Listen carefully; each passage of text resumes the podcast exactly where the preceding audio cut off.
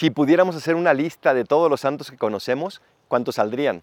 Pues tal vez 20, 50, 100, lo más estudiosos tal vez 200, 300. Y sin embargo, esos que conocemos son apenas la puntita del alfiler de un iceberg inmenso de santidad.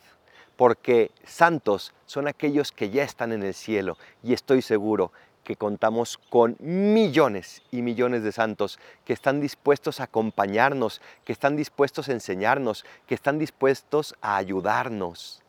Hoy celebramos a todos esos santos desconocidos y los celebramos para pedirles su intercesión, pero también para pedirles que nosotros algún día podamos ser santos.